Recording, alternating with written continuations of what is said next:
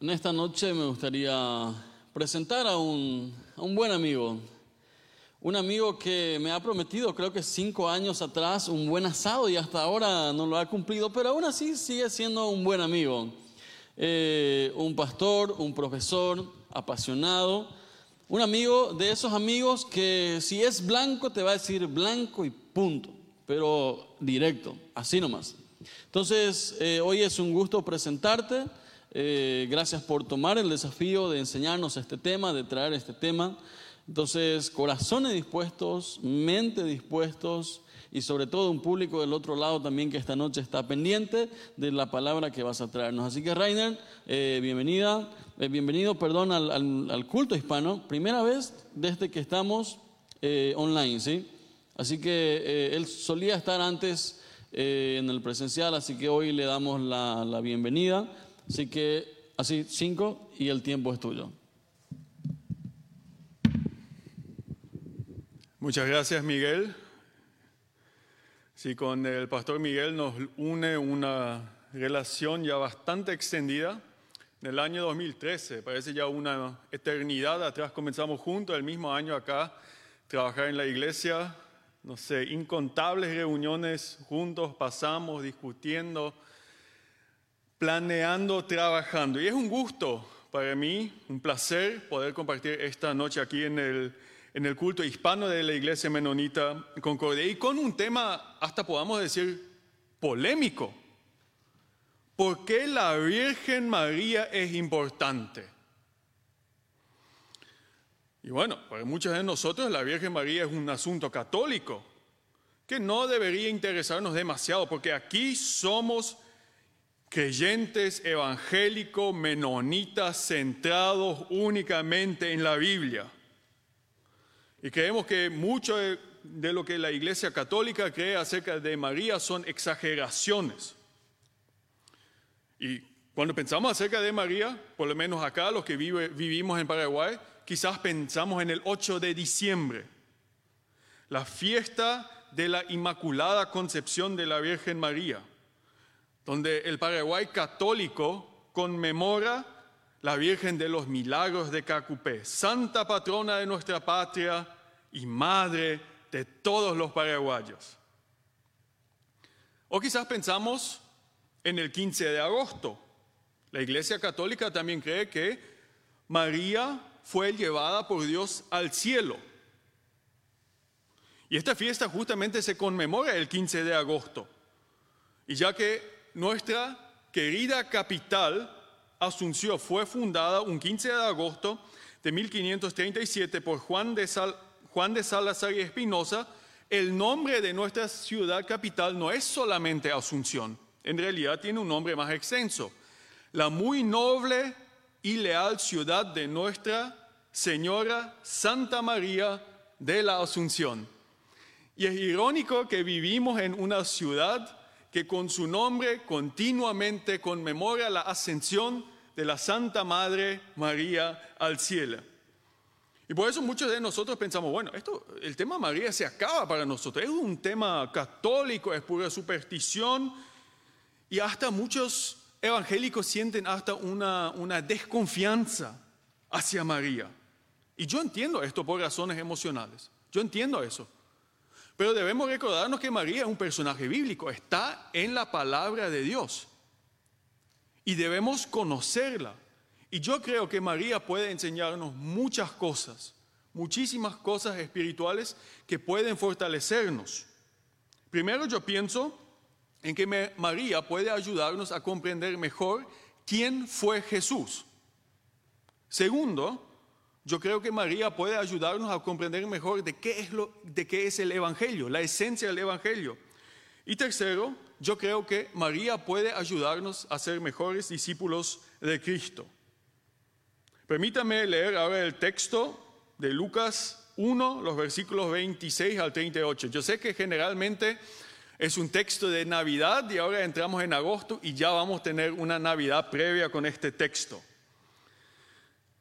Y comienza así el texto. A los seis meses, Dios envió el ángel Gabriel a Nazaret, pueblo de Galilea, a visitar a una joven virgen comprometida para casarse con un hombre que se llamaba José, descendiente de David. Y la Virgen se llamaba María. El ángel se acercó a ella y le dijo, te saludo tú que has recibido el favor de Dios. El Señor está contigo. Ante estas palabras, María se perturbó y se preguntaba qué podría significar este saludo. No tengas miedo, María. Dios te ha concedido su favor, le dijo el ángel. Quedarás encinta y darás a luz un hijo y lo pondrás por nombre Jesús. Él será un gran hombre y lo llamarán Hijo del Altísimo. Dios el Señor le dará el trono de su padre David y reinará sobre el pueblo de Jacob para siempre. Su reinado no tendrá fin. ¿Y cómo podrá suceder esto? le preguntó María al ángel, puesto que yo soy virgen. El Espíritu Santo vendrá sobre ti y el poder del Altísimo te cubrirá con su sombra. Así que el santo niño que va a nacer lo llamarán Hijo de Dios. Y un comentario, un comentario entre medio. María probablemente, cuando recibió el llamado del ángel, tenía entre 12 y 14 años. Se fue una muchacha jovencita, una adolescente. Imagínense lo que fue eso. Y sigue el ángel. También tu parienta Elizabeth va a tener un hijo en su vejez. De hecho, la que decían que era estéril, ya está en el sexto mes de embarazo. Porque para Dios no hay nada imposible. Y contestó María, aquí tienes la sierva del Señor. Que Él haga conmigo como me has dicho. Y con esto el ángel la dejó.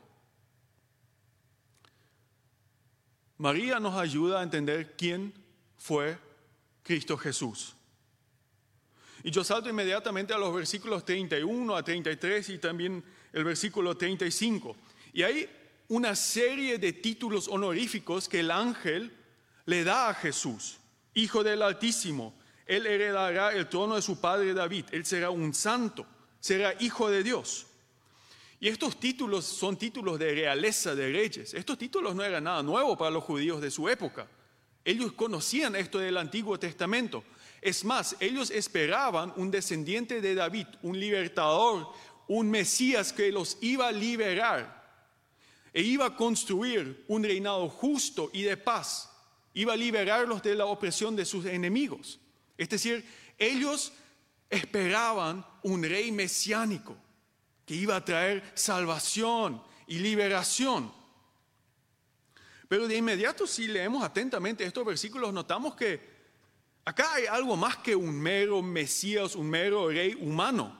Porque el ángel también dice que Jesús gobernaría para siempre. Es más, este Jesús sería engendrado por la obra del Espíritu Santo.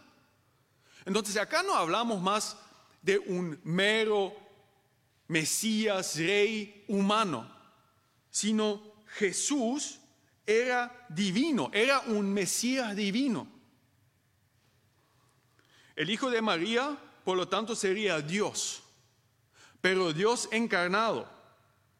¿Qué significa esto? Dios encarnado significa que Jesús, Dios mediante Jesús, asume plenamente la naturaleza humana. Él es Dios y Él es hombre.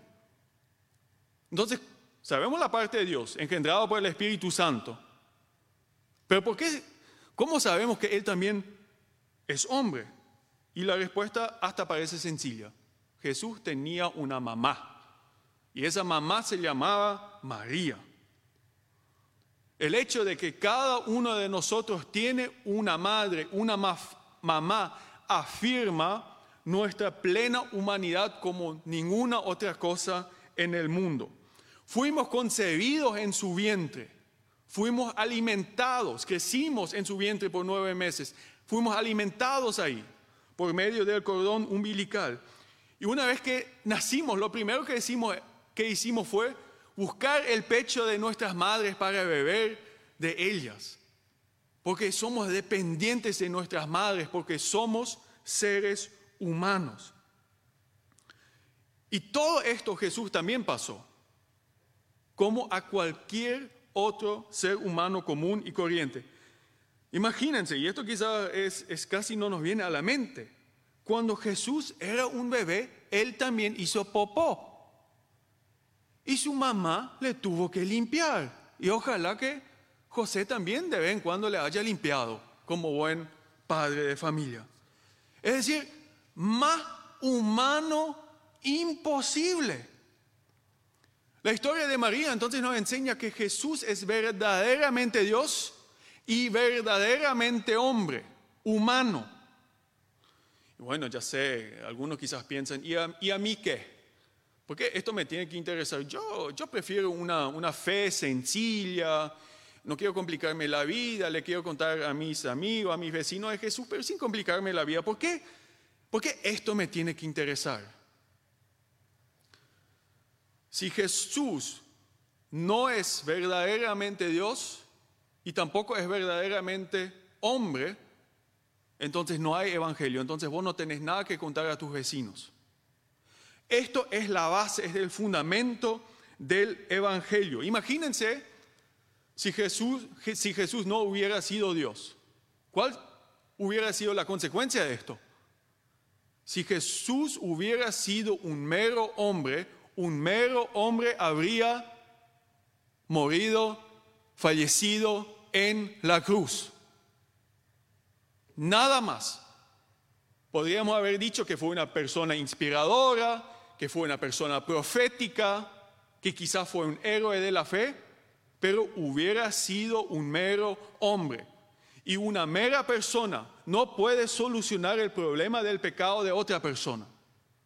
Imagínense el hecho de que una criatura está en la calle y se acerca a toda velocidad un camión. Yo como persona puedo saltar sobre la calle, tirarme ahí, echarle al niño de la calle, es decir, ayudarle a salir y después el camión me atropella. La gente iba a decir, bueno, todo un mártir, un héroe el Señor. Le salvó a la criatura, sí, e, es cierto. Pero mi muerte no soluciona el problema del pecado de esta criatura. Y ni mucho menos el problema del pecado de toda la humanidad. Es decir, recién cuando Dios mismo tomó forma de un ser humano, se acercó a nosotros, el problema de la distancia entre Dios y la humanidad, el problema del pecado, pudo ser resuelto definitivamente. Un mero hombre no puede hacer eso. Dios encarnado sí. También es importante que Jesús es plenamente hombre, porque eso significa que Dios no está lejos, no está lejos. Dios tomó forma de hombre, se bajó a esta tierra y asumió todos los problemas del ser humano. Él se identificó con todas mis luchas, con todas mis pérdidas, con todo lo que hice mal. Qué consuelo, ¿no? Dios se identifica con todo esto, lo que no ocurrió bien en mi vida. Por lo tanto, en Jesús, Dios se acerca a la humanidad. Él asume el problema fundamental de la humanidad. Y por lo tanto, en Jesús, Dios eleva a la humanidad nuevamente a Dios. Y así hay reconciliación entre Dios y el hombre. Por lo tanto, esta doctrina de que Jesús es verdaderamente Dios y verdaderamente hombre es fundamental. Sin esto no tendríamos un evangelio. Sin esto podríamos apagar las luces acá en la iglesia, cerrar la puerta, tirar la llave e irnos a casa. No importaría lo que hacemos acá. Por lo tanto, es tan importante lo que la historia de María nos enseña. Jesús es verdaderamente hombre y verdaderamente Dios.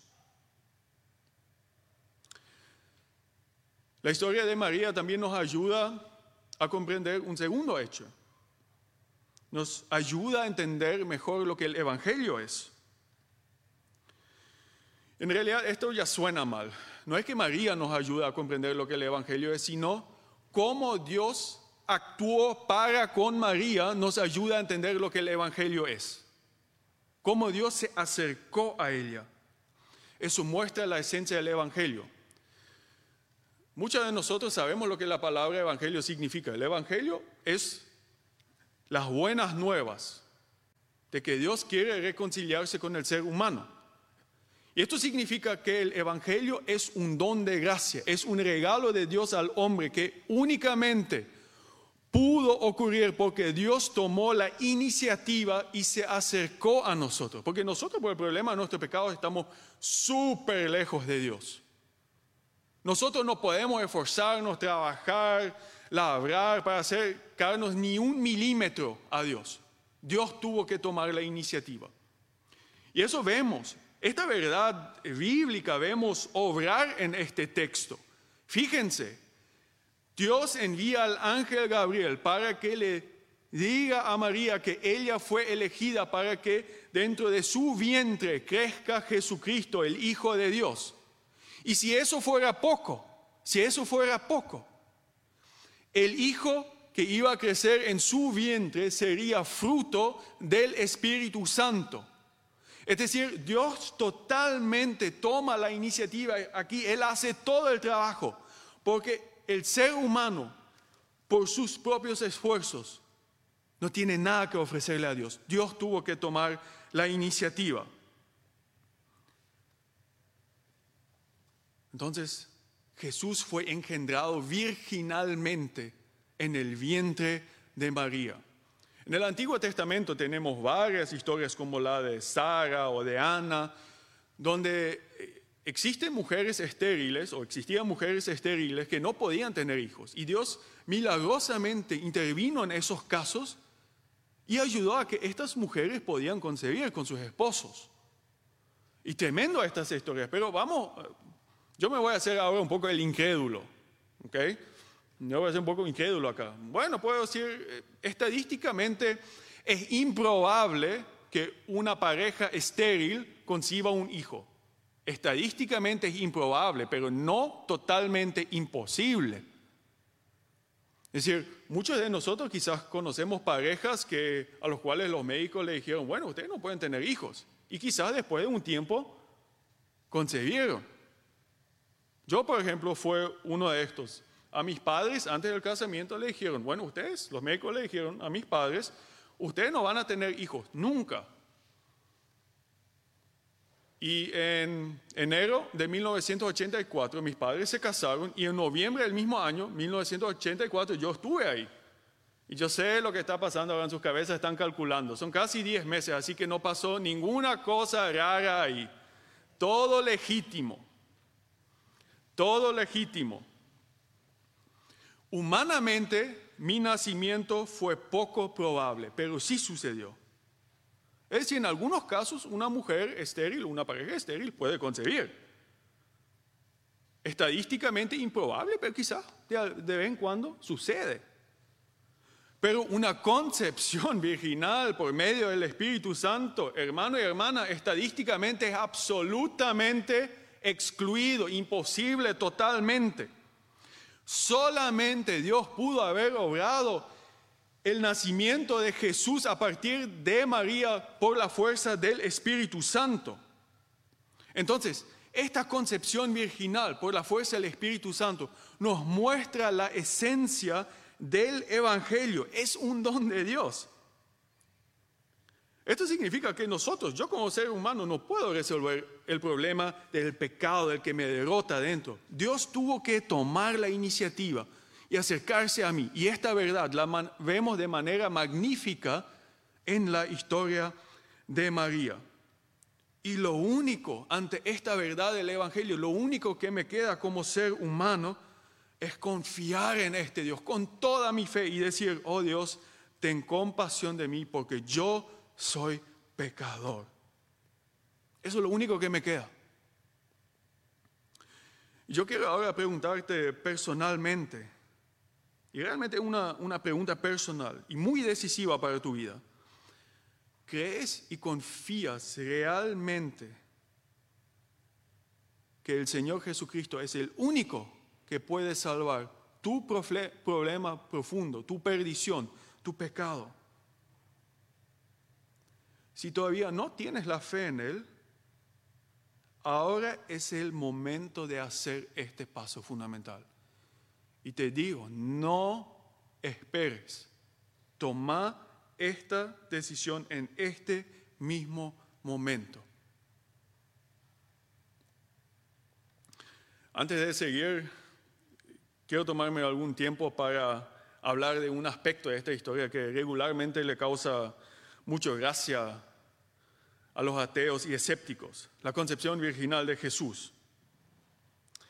El hecho de que la mayoría de los cristianos a nivel mundial hoy en día todavía creen en la concepción virginal de Jesús, es para los ateos y escépticos e incrédulos de repente es una evidencia que nosotros todavía seguimos siendo cavernícolas, que los últimos 200 a 300 años de, de desarrollo científico parece que ni nos tocó. Pero ¿cómo ustedes pueden creer en una cosa tan estúpida que científicamente sabemos que no puede ocurrir. Sabemos claramente, si querés tener un niño, hay una unión de una célula masculina y una femenina. Punto. Se acaba el tema de la concepción virginal de Jesús. Si es que María se embarazó, no es por una concepción virginal, sino claramente ella tuvo una relación sexual, quizás con José u otra relación sexual ilícita. Se acabó el tema ahí para gente que no cree en esto. Pero fíjense en algo en este relato. Hay una cosa muy interesante acá. Este relato no analiza si es científicamente posible, si esto pudo haber ocurrido, sí o no. Este relato simplemente asume que existe un Dios todopoderoso, creador de todo el universo.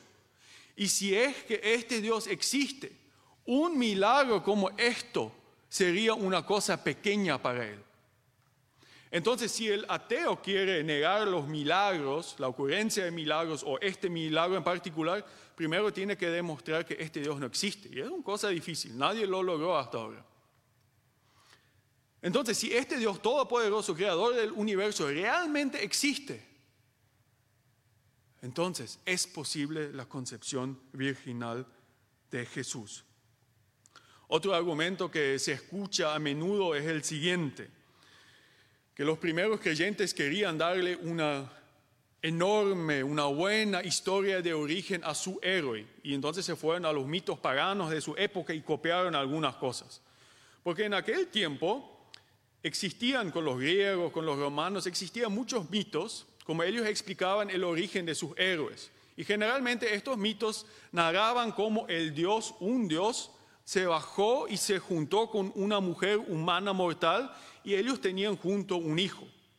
Por ejemplo, así dice la leyenda que surgió Hércules, el famoso Hércules, el forticón, que supuestamente Zeus se bajó y tuvo una relación con la mujer mortal Alcmena.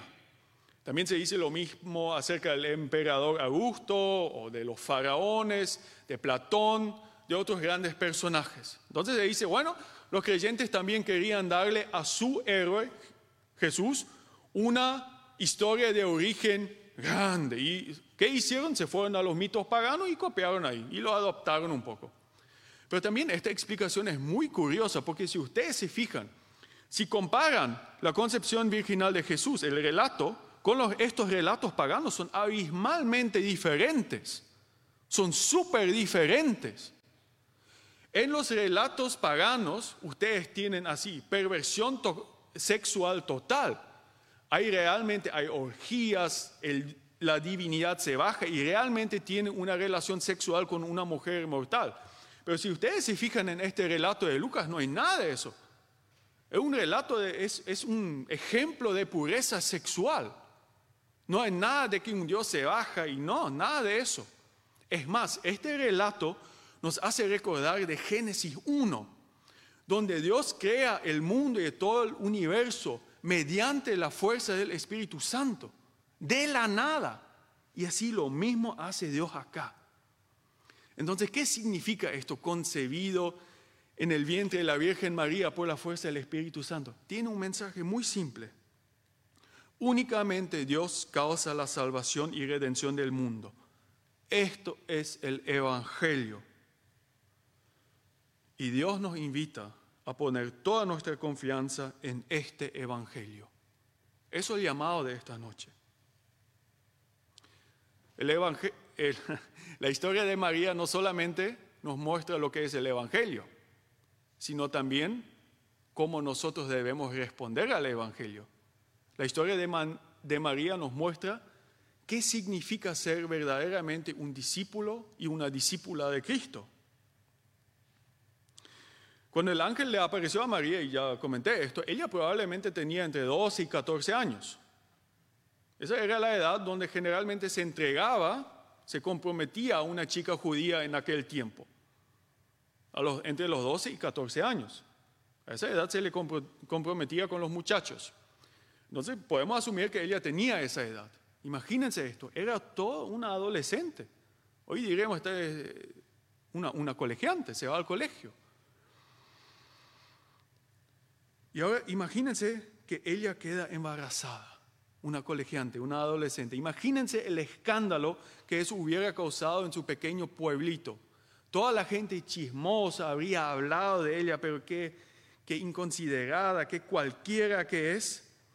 Porque todavía no vivía con José, todavía no tenía supuestamente relaciones lícitas con un hombre. Y más adelante, en el versículo 48, María misma se describe como una sierva humilde. Eso significa que ella pertenecía a la clase baja, a los humildes de Israel, a la gente que todo el mundo despreciaba. Imagínense, y a esto se suma el embarazo. Sos una cualquiera. Eso es lo que la gente probable- probablemente dijo. Y a esa muchacha Dios elige para que ella dé luz a su hijo Jesús. Imagínense lo que esta muchacha sufrió. Imagínense si hoy en día una adolescente de nuestra iglesia iba a venir y decir, yo estoy embarazada, pero no fue mi, ah, no fue mi novio, sino fue el Espíritu Santo. Ridículo, ridículo total. ¿Y cuál fue la respuesta de María? Versículo 38. Aquí tienes a la sierva del Señor, que Él haga conmigo como me has dicho. En humildad ella se somete a Dios y le obedece, a pesar de toda la oposición que ella iba a sufrir. Y esto es lo que el Evangelio hace. Llama a personas que no son, que no están en la prominencia, que están marginalizados, que son quizás despreciados. Y esto creo que está pasando en medio de esta pandemia, pero en muchísimos lugares. Hay muchas personas allá afuera que nunca se iban a atrever a visitarnos quizás en nuestro templo tan lujoso y lindito. Pero Dios le toca ahí donde están y le dice, yo quiero que tú me sirvas en este lugar. Y de repente notamos como movimientos, grupos hogareños surgen en lugares como Limpio, el Mercado 4, en Tablada, acá en el Ministerio Hispano. En todos lados hay personas que dicen, como María, sí Señor, hágase tu voluntad conmigo. Conmigo. Y esto nos deja un tremendo desafío. Seremos nosotros creyentes como María, que en toda humildad buscamos obedecer a nuestro Dios, aunque esto posiblemente implique perder nuestra reputación frente a amigos y vecinos. ¿Cuántos de nosotros quizás nos atrevemos a que los vecinos digan, ay, mira, ahí viene el Señor Evangelio, que no se emborracha más con los muchachos en el tercer tiempo? O ahí viene la señora Evangelia, voz santita, que no quiere ser más chis- chismosa con nosotros. ¿Estamos listos realmente a obedecer la voluntad de Dios? Eso es la gran pregunta. Y María es nuestro ejemplo. Que Dios nos fortalezca en esto. Amén.